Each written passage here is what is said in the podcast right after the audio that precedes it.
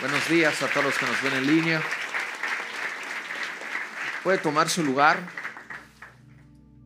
Bueno, hoy estamos con la serie Alguien tiene que esforzarse por las bendiciones de Dios. Pero antes, quiero pedirte un fuerte aplauso al Espíritu Santo. Y bueno, familia, hoy quiero leerte primera de Samuel, si por favor puedes llevarlo a las pantallas los que traen su Biblia. Primera de Samuel, por favor. Capítulo 30, versículo 1 al 20 en la versión TLA. Y dice así. Al tercer día David y sus hombres llegaron a Ciclac y descubrieron que los amalecitas habían atacado el desierto del sur. A Ciclac le habían prendido fuego y aunque no mataron a nadie, se habían llevado como esclavos a mujeres, ancianos y niños.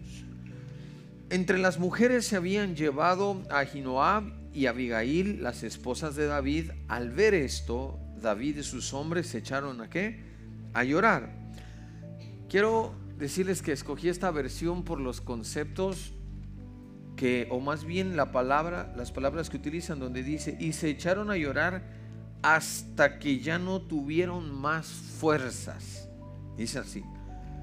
Los hombres estuvieron a punto de apedrear a David, pues le echaban la culpa de que los amalecitas hubieran llevado a sus mujeres y a sus hijos. Sin embargo, David confiaba, si usted quiere repetir conmigo, David confiaba que Dios podía ayudarlo. Así que se animó Mire lo que dice aquí.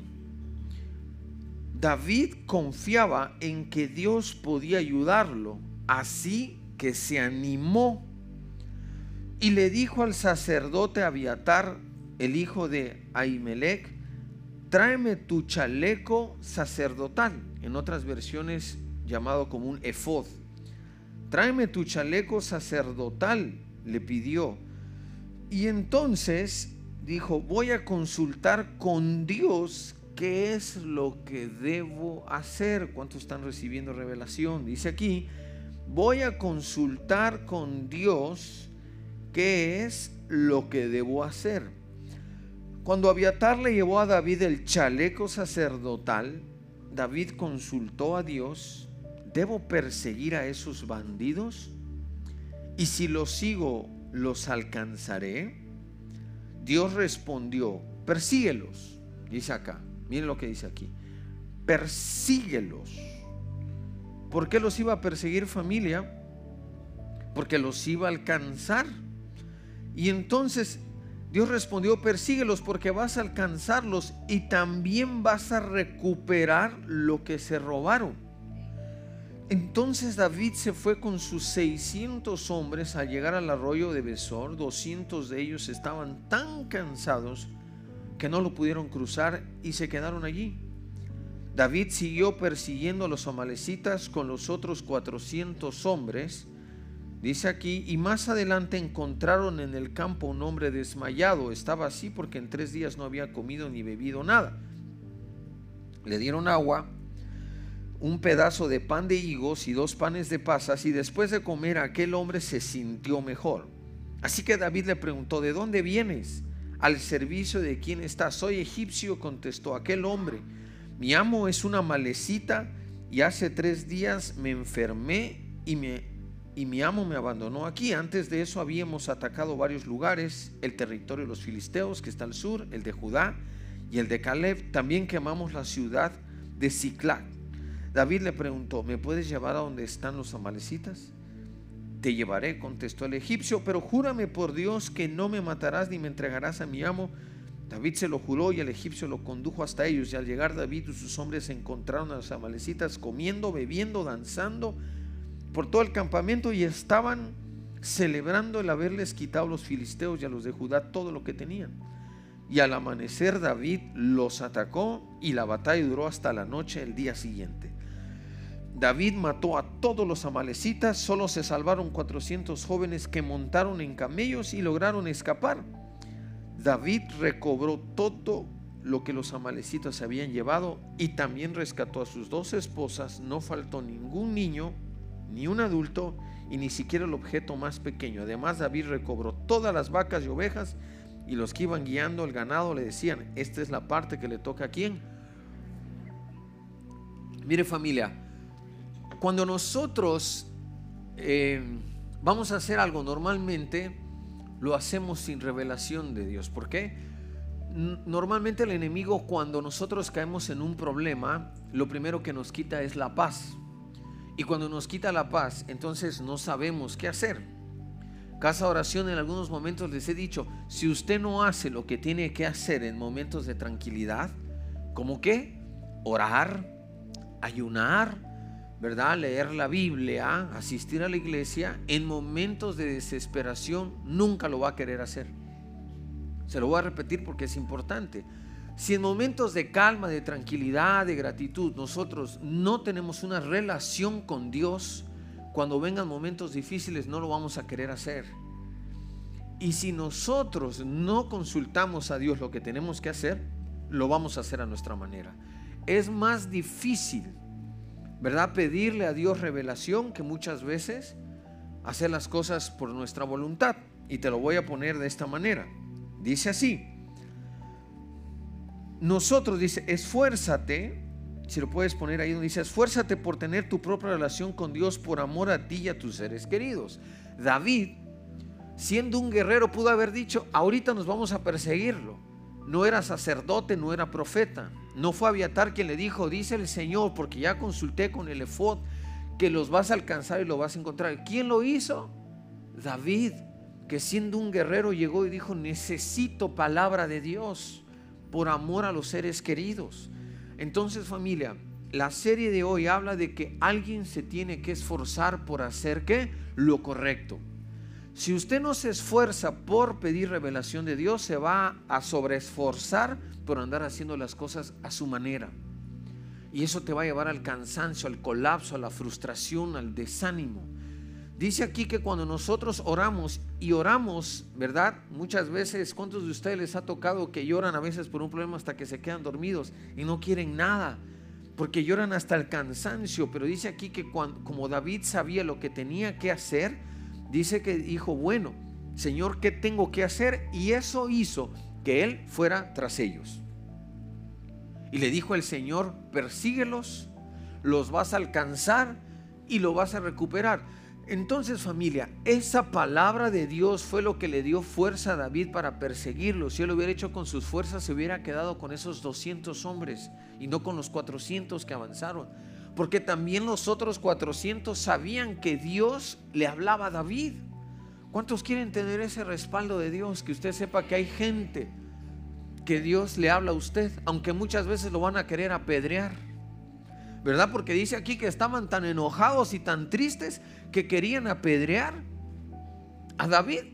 Y entonces David como que dijo, bueno, yo creo que ahora sí tengo que estar más motivado para que Dios me hable porque me van a agarrar a pedradas, pues todos estaban dolidos, les habían llevado su familia, sus pertenencias, todo.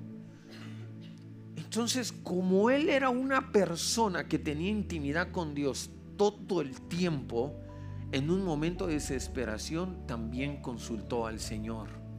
Escuchen lo que le digo familia. Cuando nosotros nos ponemos en la brecha, usted me puede decir, pero ¿por qué lo tengo que hacer? Porque usted es el que está aquí en la iglesia, porque usted es el que Dios eligió. ¿Cuántos se alegran de eso? No se debe sentir presionado ni obligado, ¿verdad? Esto lo debe sentir privilegiado de decir gloria al Señor porque a mí me toca sacar la casta en la familia y consultar al Señor. Alguien lo tiene que hacer. Si no lo hacemos nosotros familia, yo le pregunto, ¿quién más lo hará familia? Se lo voy a repetir. Si nosotros no nos ponemos en la brecha, ¿quién más lo hará familia? Nosotros no podemos esperar a que alguien más lo haga. Nosotros nos, Dios nos confió. Eh, Dios confió en nosotros en decir, tú eres quien se va a levantar. Tú eres quien va a consultar al Señor. Nosotros tenemos que tener la mentalidad de saber, familia, que ni siquiera Abiatar, que era el sacerdote, llegó y le dijo, mira, ya consulté al Señor y dice el Señor que los vas a alcanzar. Él también estaba atribulado. Pero David sabía lo que tenía que hacer. ¿Por qué? Porque era un guerrero que había sido forjado en batalla, pero siempre había tenido la revelación del Señor. Entonces familia, yo quiero decirle esto. ¿Cuántos de ustedes tienen una relación con el Señor en momentos de calma? Es que nuestra relación con el Señor tiene que ser cuando familia, siempre. Se lo voy a repetir, nuestra relación con el Señor tiene que ser siempre. ¿Por qué? Porque cuando uno tiene problemas, escúcheme bien, lo primero que le va a venir a su mente es quererse enojar con Dios. ¿Sabe que 600 personas estaban enojadas con Dios y con David, pero solo uno estaba confiando en el Señor? Y él dijo, Señor, dime lo que tengo que hacer. Y no solo tuvo revelación, tuvo templanza, tuvo mansedumbre, tuvo revelación de Dios en momentos difíciles, tuvo la valentía para obedecer al Señor. Y Dios que es bueno y es fiel, le devolvió todo. ¿Cuántos se van a esforzar en el nombre de Jesús? Este ejemplo, este ejemplo habla familia de que Dios lo que quiere es que nosotros seamos personas que nosotros podamos recurrir al Señor todo el tiempo, especialmente cuando hay problemas. Porque la voz del enemigo es la que te va a decir que todo está perdido. Y cuando nosotros estamos atribulados, el espíritu, ¿verdad? Tiende a, disminuir, a debilitarse y la carne, ¿verdad? A fortalecerse. Y la voz del enemigo va a ser escuchada por la carne. Escuche bien lo que le digo. Entonces, cuando estamos tranquilos, cuando tenemos paz, es cuando tengo que tener una intimidad con el Señor, porque cuando venga un tiempo difícil, sabré no solo escuchar la voz de Dios, discernirla, sino también obedecerla. Porque la gente toma malas decisiones cuando está desesperado. Familia, si algo es que siempre le digo, Señor, hasta las 10 de la noche, dame palabra, Señor. ¿Qué es lo que tú tienes para tu pueblo? Enfrentamos tiempos difíciles de pandemias, de enfermedades, de inseguridad en el país, en todo. ¿Y qué es lo que tenemos que hacer? Tener mayor intimidad con el Señor, tener mayor revelación con Dios. Porque las cosas bíblicamente dice que esto no va a mejorar, esto va a empeorar. Pero si su relación mejora con el Señor, todo va a estar bien. ¿Cuántos dicen amén? Si usted no tiene una revelación de parte del Señor, usted va a andar a ciegas. Usted se va a cansar, va a tomar caminos incorrectos, va a andar con personas incorrectas. Si usted no consulta a Dios porque lo quiere hacer a su manera y cuando usted lo quiere hacer a su manera, Dios en su caballerosidad, ¿verdad? Y respetando su libre albedrío, dice, ok hijo, ok hija, hazlo a tu manera, pero aquí estaré esperándote. Y muchas veces nosotros tomamos malas decisiones y ahí es donde el Señor, ¿verdad?, demuestra su fidelidad, que aunque nosotros tengamos consecuencias de nuestros actos, Dios siempre, escúchame lo que le voy a decir, Dios siempre, ¿verdad?, va a ser fiel con nosotros. Dice segunda de Timoteo, por favor, si lo puedes poner en pantallas. Segunda de Timoteo, dice así, en presencia de Dios y de Cristo Jesús, quien un día juzgará a los vivos y a los muertos cuando venga para establecer su reino. Te pido encarecidamente, dice acá, predica la palabra de Dios y mantente, ¿qué familia? Preparado. Hay una frase que Dios me puso a los jóvenes una vez y lo he repetido muchas veces. Los cómodos se entretienen, pero los esforzados se preparan. Si nosotros estamos muy cómodos, en momentos difíciles el enemigo nos va a tirar al piso. No va a saber cómo reaccionar. Yo le he dicho al principio de la prédica, si usted no hace lo que tiene que hacer cuando todo está tranquilo, cuando venga un momento difícil, no va a saber qué hacer. Nuestra relación con el Señor tiene que ser 24/7, como dirían por ahí todo el tiempo hasta cuando usted duerme, decirle, Señor, en este momento me voy a dormir. Tu palabra dice en Salmos 4.8, en paz me acostaré y así mismo dormiré, porque solo tú me haces vivir confiado. Y eso significa que el Señor le dará descanso al momento de dormir y al otro día usted tendrá un día respaldado por el Señor. Persona que no ora al menos de día y de noche, es un día que lo va a hacer con sus fuerzas gente que tiene más problemas y más actividades ora menos porque tiene mucho más actividades por hacer. Entonces yo le pregunto, ¿está actuando en la carne o en el espíritu? Porque lamentablemente la gente dice, es que hoy tengo muchas cosas que hacer porque piensa que nosotros podemos hacerlo de una mejor manera. Dice aquí, corrige, sea o no el tiempo oportuno, dice acá. Mire lo que dice predica la palabra de Dios, mantente preparado, sea o no el tiempo oportuno. Corrige, reprende y anima a tu gente con paciencia y buena qué? Buena enseñanza. Versículo 3. Llegará el tiempo en que la gente no escuchará más la sólida y sana enseñanza.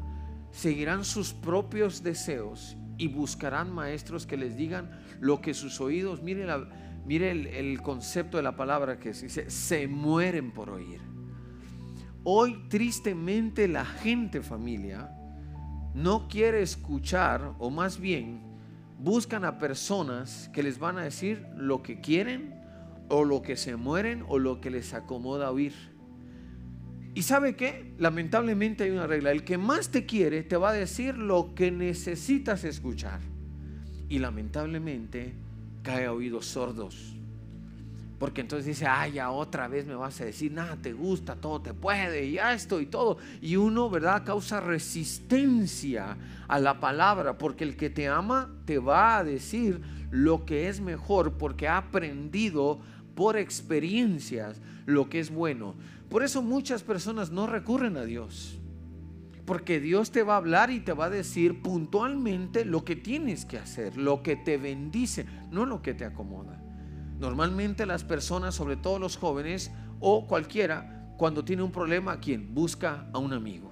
Tengo un problema, amigo, vamos a arreglarlo en una 80 por 80. Yo creo que algunos me entienden. ¿Verdad? Un 80 por 80. Ahí luego le pregunta después a alguien, ah, ¿qué significa? Ah, nosotros estamos para servirles, nosotros venimos y les damos un consejo. Pero muchas veces el consejo que les damos no lo escuchan. ¿Verdad? Como dicen por ahí, se les dijo lo que tenían que hacer una y otra vez. ¿Y qué terminan haciendo? Lo que quieren hacer. Lo que quieren hacer, familia.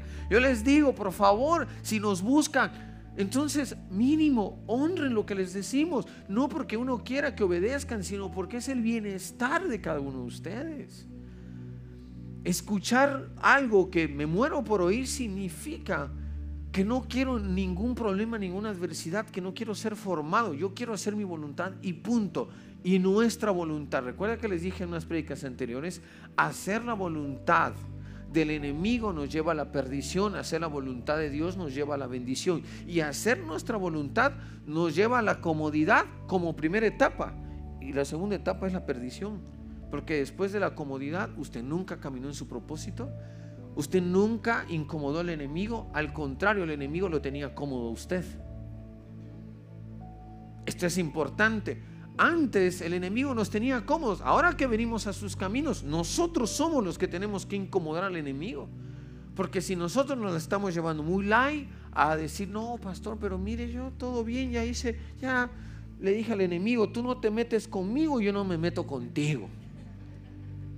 Entonces, uno no puede tener ese tipo de relaciones. mire, cuando uno está en la brecha, van a haber problemas. Es un hecho. ¿Por qué? Porque en este mundo de maldad gobierna el príncipe de las tinieblas, que es Satanás. Y es obvio que va a aventarnos unas zarandeadas de vez en cuando. Pero como dice la Biblia, cada vez que el enemigo te quiera zarandear, porque no le llame ataque a cualquier cosa, no le ponga nombre a lo que no es, porque a veces son consecuencias de nuestros actos y de nuestra comodidad. Cuando el enemigo venga a zarandearte, Jesús ya oró al Padre para que tu fe no falte, para que tu fe no falle, y regresarás y fortalecerás a tu familia y a tus hermanos, dice la palabra. Así que ánimo en el Señor, no se desanime. Nosotros, cuando yo vendía alcohol y estaba en los santos, no tenía problemas más allá de los que yo me buscaba. Y ahora que venimos a los caminos del Señor, entonces usted se puede preguntar y decir, ¿por qué a mí me sale todo mal ahora? Pues es obvio porque ya no pertenecemos a las filas del enemigo. Yo les dije hace poco, ¿usted cree que cuando uno tiene un problema muy difícil, cuando no está con Dios, el enemigo te va a acomodar muchas cosas porque no quiere que busques de Dios? El enemigo va a decir, no, no, no, a ese no lo mueva, no, este es de nuestro, está en nuestro bando, ¿verdad? Porque en una de esas busca al Señor en medio de esos problemas. Entonces, ¿qué quiere el enemigo? Que todo esté, ¿qué? Cómodo. David tomó la decisión de aún de venir cansado, de tener la presión, de pudo haber dicho, bueno, estos malagradecidos y también a mis esposas me los llevaron, también me llevaron mis pertenencias. Usted muchas veces por buscar a Dios, escúcheme bien, van a querer apedrearlo en su casa.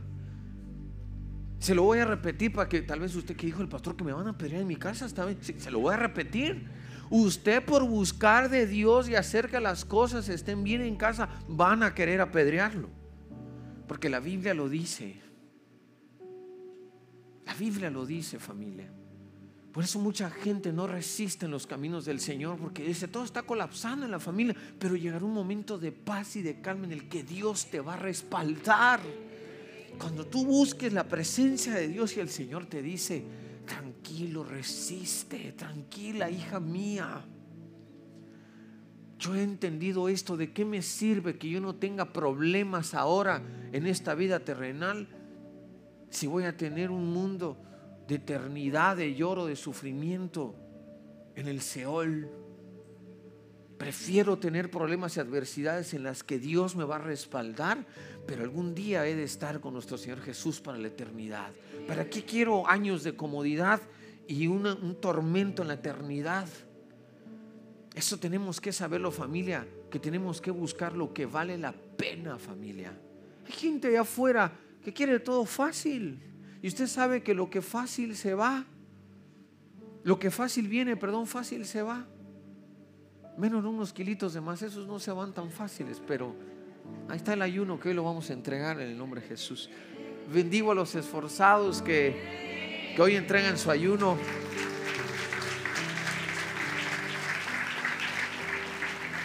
Los que no, tampoco se sientan mal, no, pastor, no, no. Dios ve el corazón, las intenciones. Muchas veces no se logra la primera, pero ya vamos a hablar de eso después. Bueno familia, ¿qué te quiero decir? Dice versículo 4, por favor. Rechazarán la verdad e irán tras los mitos. Nadie experimente en cabeza ajena. Hablo a los jóvenes sobre todo. Escuchen consejos de verdad. Tal vez no quieras escuchar el consejo de un ser querido que todo el tiempo que sientes que está como sierrita ahí en tu casa. Pero quiero decirte algo hoy y te lo digo con todo el amor. Busquemos el consejo y honrar eh, la palabra que nos dan nuestros seres queridos. Una persona que honre un consejo, Dios lo bendice. No busquemos decisiones precipitadas. Pudo haber ido David a, buscar esa batalla, así claro. Y escúcheme una cosa.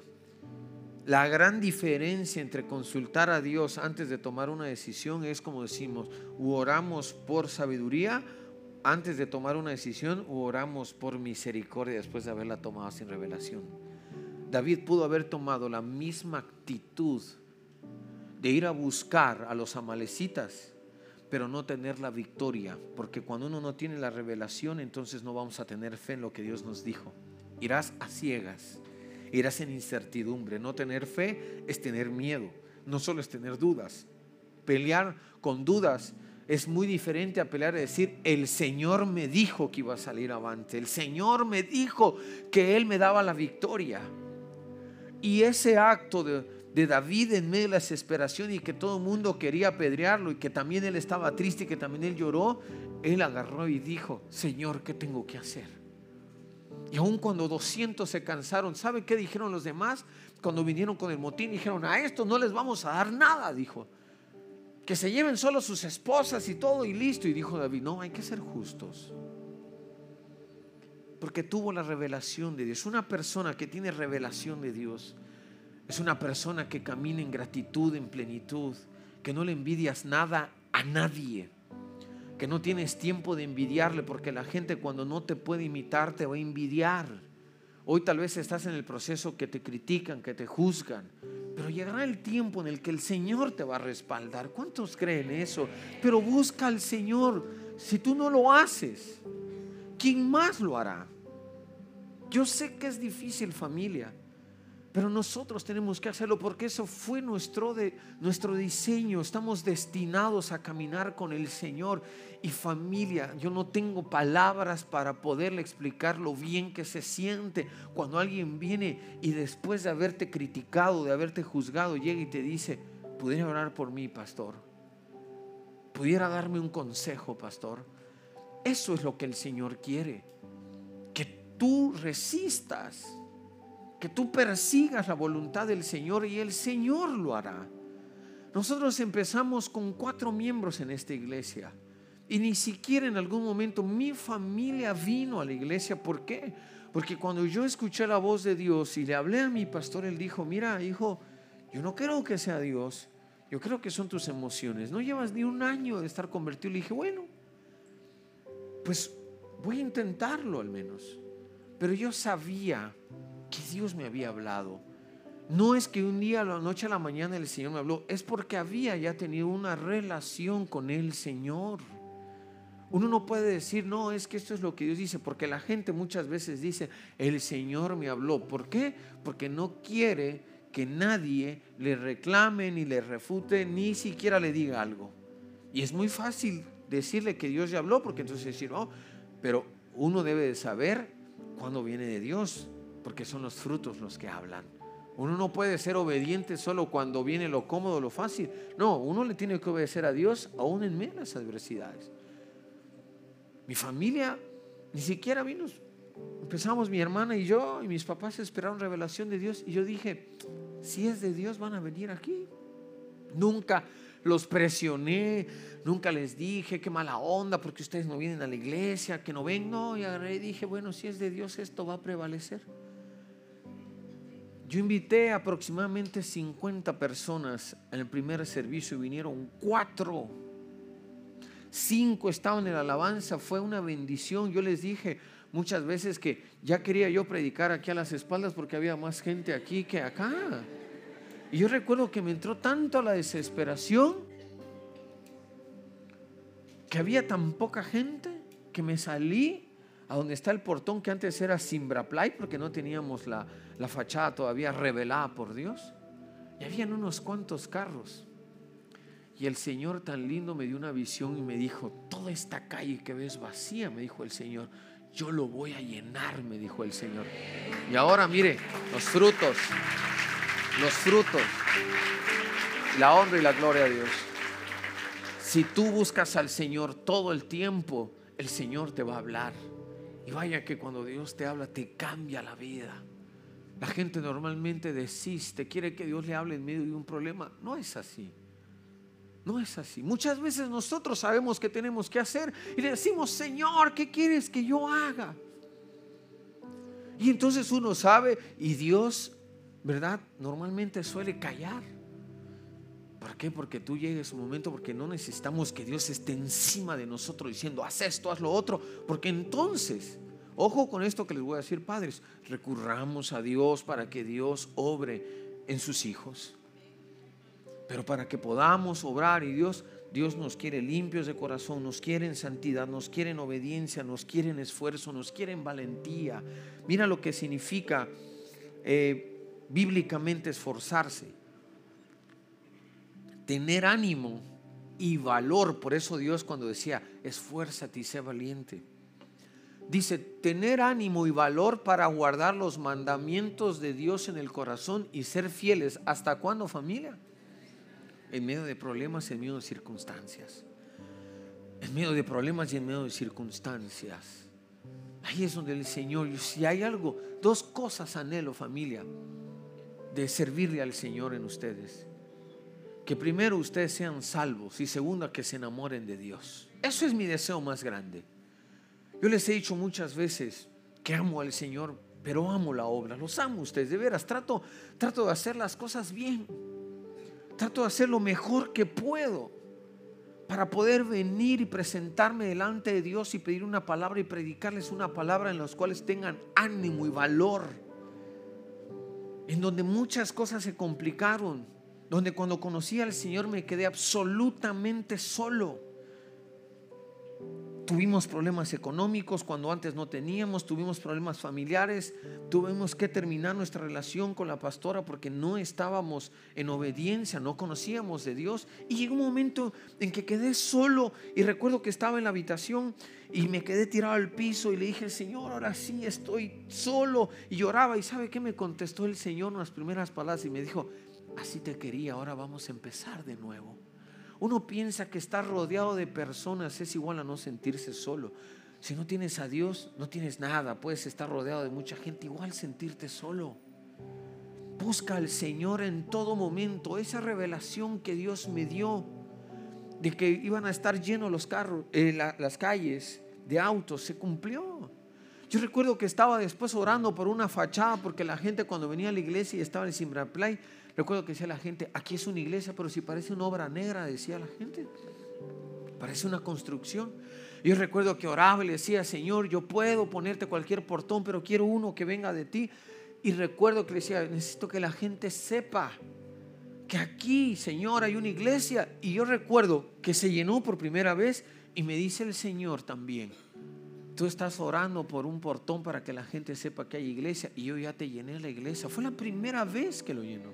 Y obviamente ustedes me conocen que, que padezco de algo que soy que soy perfeccionista y yo estaba estresado y los servidores y hoy aquí la gente porque porque me preocupa eso, procuro de servirle a Dios con excelencia y me dice el Espíritu Santo, no te puedes estresar porque te llene la iglesia.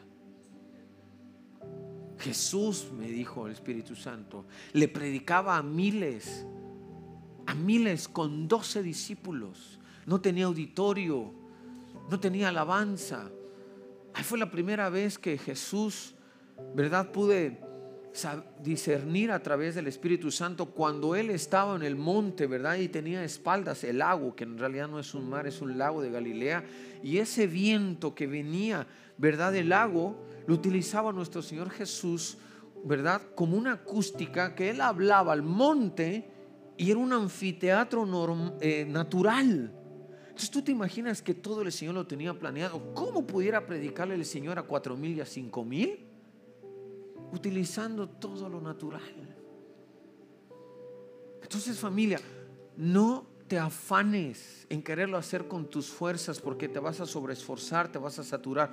Mejor esfuérzate por buscar la voluntad de Dios, la palabra de Dios. La diferencia de David entre haber tenido revelación de Dios es que dijo, Dios me habló y Jehová de los ejércitos nunca ha perdido una batalla. Y entonces si usted busca al Señor, tenga por seguro que no perderá ninguna batalla. Si se lo vas a dar al Señor, dáselo fuerte. Dáselo fuerte. Así que familia, siguiente versículo, por favor. Dice así, pero tú debes mantener la mente clara en toda qué. Escuche, lo voy a leer de nuevo, pero ustedes deben de mantener la mente clara en toda situación, especialmente en las difíciles. No tengas miedo de sufrir por el Señor. Ocúpate en decirle a otros la buena noticia y lleva a cabo todo el ministerio. ¿Sabe que el enemigo lo primero que hace cuando viene un problema es que te nubla el pensamiento? Te paraliza, no sabes qué hacer. Cuando viene un problema, ¿sabe qué es lo que tengo que hacer? No voy corriendo al problema, no falto a la iglesia no falto a mi tiempo de intimidad con Dios. Porque eso es justamente lo que el enemigo quiere, que usted salga corriendo al problema y no salga corriendo a buscar el efod, a buscar la presencia, el chaleco sacerdotal. Claro, en estos tiempos se llama ir a la presencia del Padre, a su habitación y decirle, Señor, ¿qué tengo que hacer? ¿Estás conmigo en esta batalla? Y el Señor lo hará. Así como usted hoy vino a la iglesia Hoy lo felicito porque tal vez muchos no tenían ánimos de venir a la iglesia. Escuché un pastor que contó una anécdota muy, muy amena que quisiera compartirse, que dice que cuando él era joven, ¿verdad? Muchas veces lo llevan a la iglesia pues a la fuerza y que un día le dijo, mamá, hoy sí no tengo ganas de ir a la iglesia, que dijo. Ah, qué bien, hijito. Entonces, no, no voy a ir a la iglesia, no, hijito, hoy va sin ganas también, que le dijo. Y va a haber más recompensa del Señor. Yo sé que a veces uno no viene a la iglesia sin ganas. Pero es aquí cuando Dios te recompensa y te va a hablar. Es aquí cuando el Señor te va a hablar a los oídos, al corazón, porque viniste tal vez sin ganas, sin fuerzas, pero viniste. Yo no sé en qué calidad viniste, hoy usted vino en calidad de bulto tal vez. ¿Verdad? Pero vino. Y eso es lo importante para el Señor. ¿Sabe que la gente, yo les he dicho, respuesta número uno de 100 mexicanos que se desaniman? ¿Por qué no vienen a la iglesia? Porque tuvieron problemas y se desanimaron. Uno no puede, familia, tomar esa actitud. Mire lo que dice el versículo 6, por favor. En cuanto a mí, mi vida ya fue derramada como una ofrenda a Dios, decía Pablo. Se acerca el tiempo de mi muerte, decía, pero he peleado la buena batalla y he terminado la carrera y he permanecido como familia. Sepa escoger sus batallas en la intimidad con Dios. Las batallas incorrectas nos desgastan, las batallas correctas nos fortalecen. Cuando el Señor te dice, ve, persíguelos, alcánzalos, lo vas a recuperar, es porque Jehová ya te dio la victoria. ¿Qué hubiéramos hecho nosotros en ese momento? que hubiera sido que todos estaban llorando, hubieran dicho no. Hubiéramos tomado dos decisiones. Primero, salir corriendo sin la revelación de Dios y perder la batalla. Segunda, ponerse a pelear con los soldados y que se hubiera hecho una revuelta y se hubiera hecho una revolución entre ellos. ¿Por qué? Porque muchos querían apedrear a David, pero otros defendían a David. Y eso hubiera terminado igual en una tragedia, en un caos. ¿Por qué? por no haber consultado a Dios. Pero él no le dijo, Aviatar, ¿qué, qué consejo? Mire, David tenía profetas como Natán también. Pero él tenía una relación con Dios.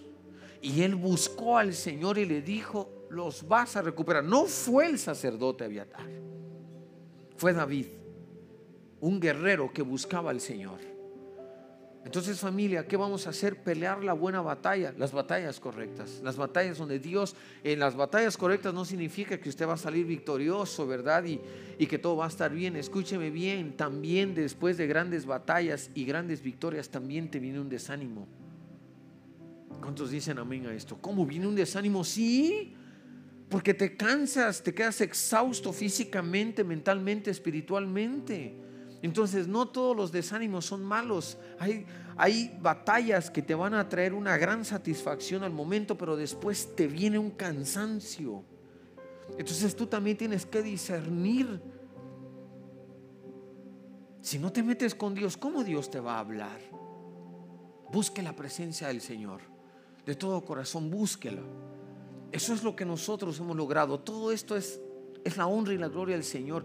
Yo procuro siempre que lo que vengo a decirles venga del corazón de Dios. ¿Por qué? Yo soy una persona que lleva ocho años apenas de conocer al Señor. Pero si algo que he entendido es que nací para esto. Y si nací para esto y Dios me llamó, ¿a quién le tengo que pedir revelación? A Dios. No puedo venir y sacarme una prédica de la manga y a ver qué me invento y a ver prácticas, prédicas motivacionales. No, familia, te vengo a predicar al Espíritu. Te vengo a decir, guarda tu santidad. ¿Quieres que Dios te escuche? Primer paso y requisito, esté en santidad. Porque ahí es donde vas a ver que el Señor te va a decir, hijo, hay puertas que tienes abiertas. Uno quiere que otro cambie y nosotros no queremos cambiar. ¿Sabe cómo va a terminar después de orar? Frustrado. Cierre primero las puertas. Vaya que cuesta seguirle al Señor y que yo no lo siga de manera correcta. Me va a llevar a resultados frustrantes, familia.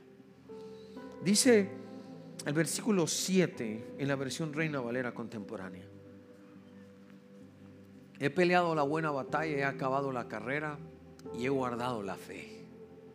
Quiero leerte esto que dice aquí. Dice aquí, es más cómodo tener fe en nosotros mismos que en Dios, así que esfuérzate por ser útil y no importante. La Biblia dice que nosotros, familia, tenemos que buscar siempre revelación en el Señor. Yo siempre he dicho que todo lo, que vemos es la honra y la del Señor. Usted ya conoce el nuevo auditorio que Dios nos ha regalado. ¿Sabe? Le voy a contar algo. Un día llega nuestro pastor al, que, al cual amo todavía y, y aunque creo que es la primera vez que lo diré en cámaras, pero lo tengo que decir para que edifique, ¿verdad? Está claro que le he dicho que mi relación con él está todo bien.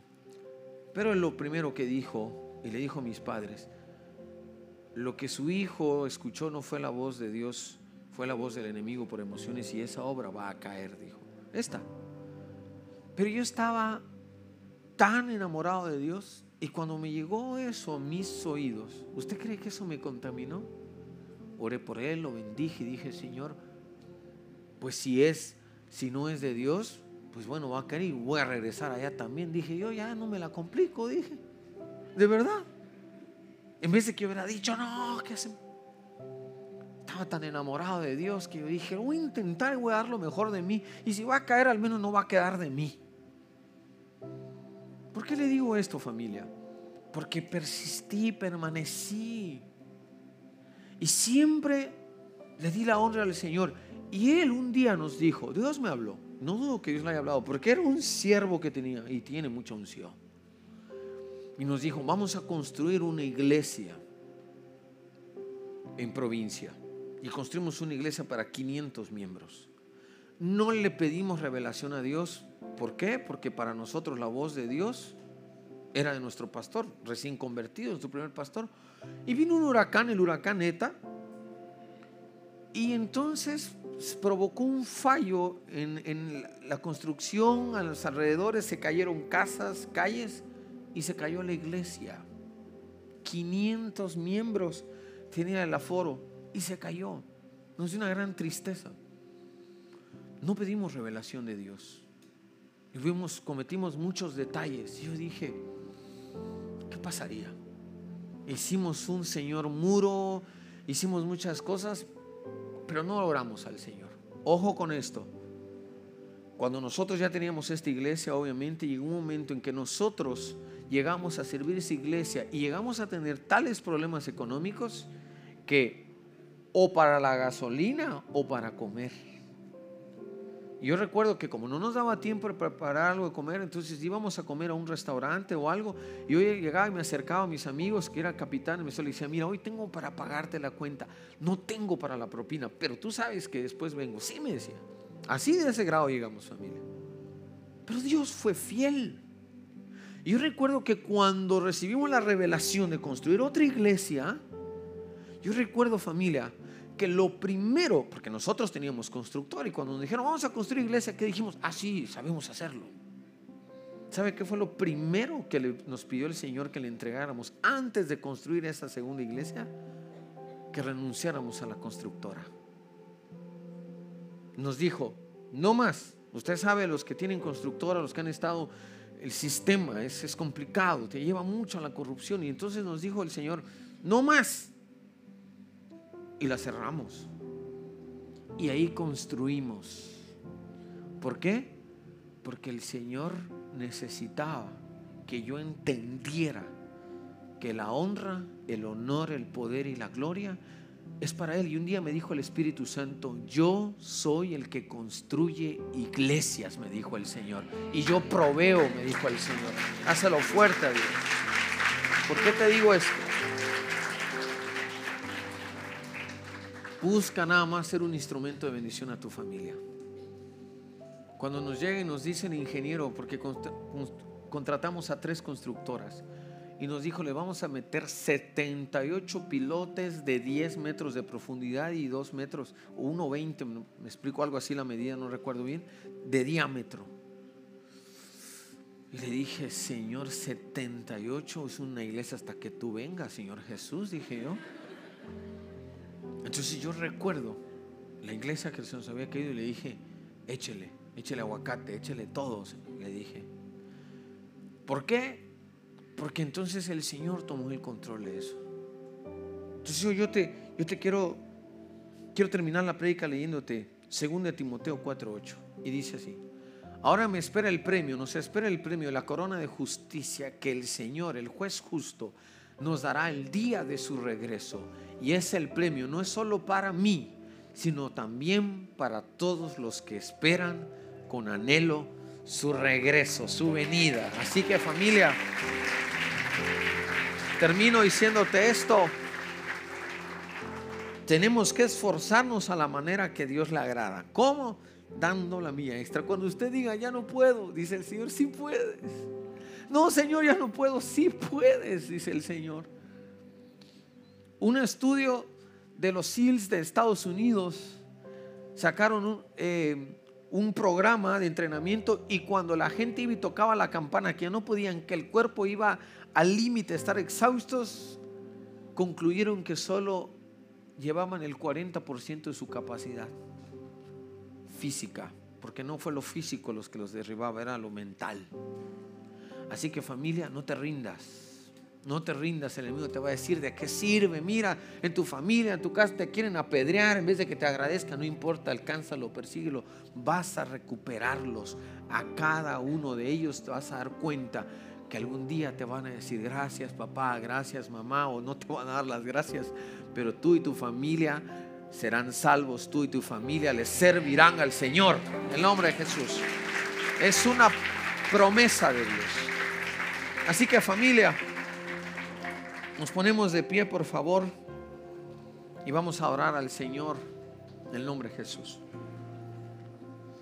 Te adoramos, Padre. Gracias, Señor, porque has sido bueno, has sido fiel has sido justo siempre. Así que familia, guarde su corazón, como dice Tesalonicenses, escudriñe todo lo bueno, retenga lo bueno y deseche lo malo. Te adoramos, Señor Jesús. Vamos, dile, Señor Jesús.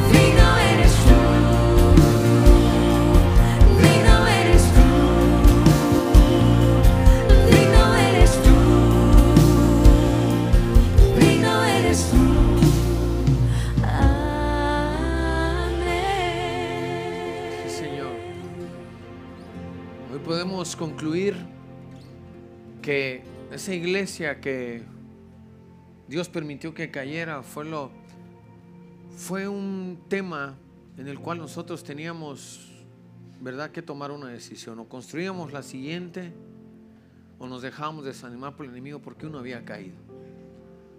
Pero sabe familia, cuando uno permanece en Dios, esos fracasos, esos errores nos hacen más fuertes. ¿Cuántos dicen amén?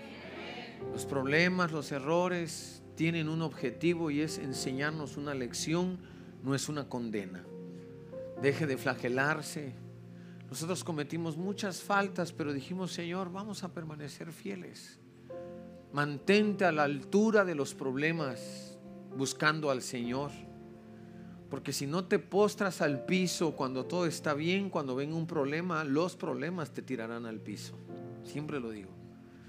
Así que familia, ten humildad de decirle, Señor, ayúdame a esforzarme.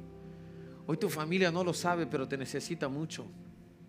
Te necesita más de lo que te imaginas.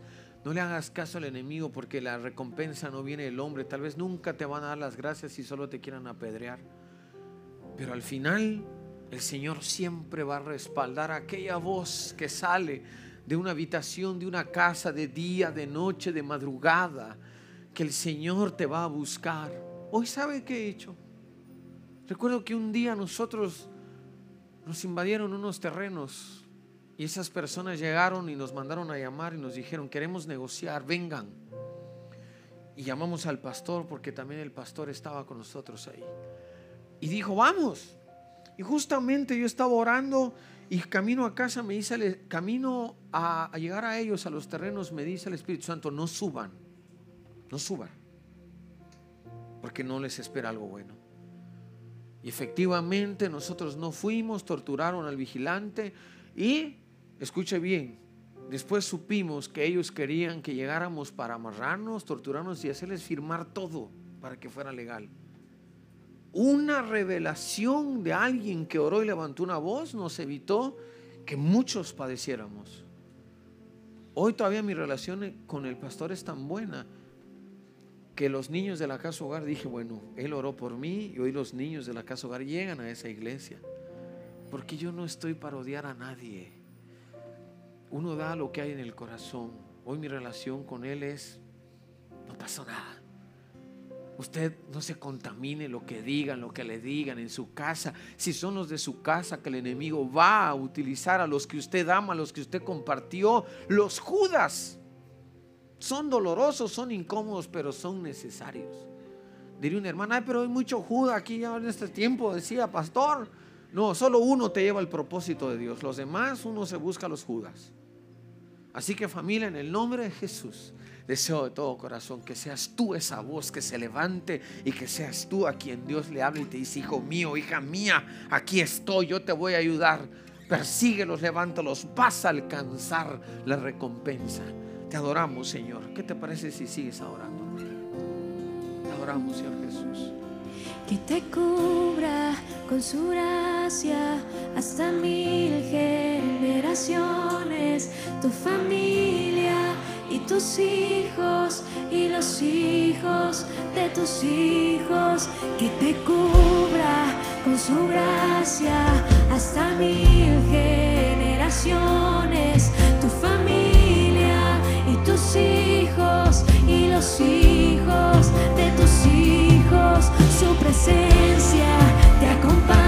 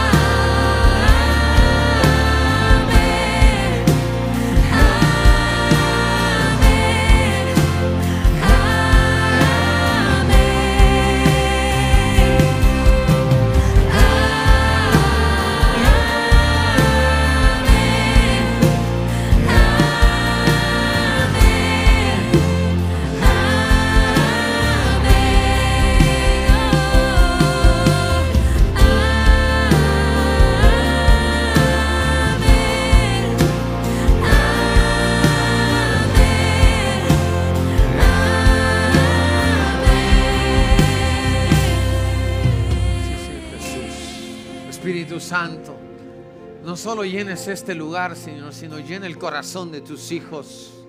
Llénalos de tu presencia para que no haya lugar para el miedo, para el temor, para la duda, la incertidumbre, la depresión, Padre. Que así como tú le hablaste a tu hijo, a tu siervo David en medio de las circunstancias, del dolor, del llanto que se habían cansado, pero Señor, tu palabra dice que cuando tenemos confianza en ti, eso nos da ánimo.